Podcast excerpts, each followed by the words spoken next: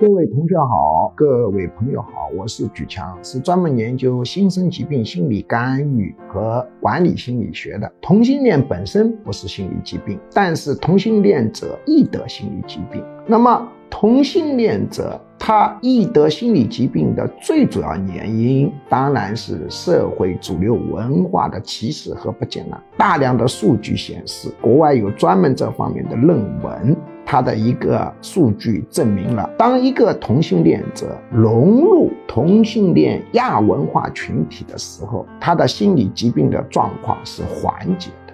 那么，我们中国的同性恋者数量极其惊人，中国至少有七千万。依据是什么呢？依据我们中国有一个同性恋交友网站，曾经在美国上市，它的公报当中注册用户就是六千万。你不能认为所有的同性恋者都到那里去注册，所以中国至少有七千万同性恋者，当然包含着双性恋。所以有这么一个大的数据，你呢不必认为自己是孤独的。或者自己是错误的，更不必认为自己是不道德的。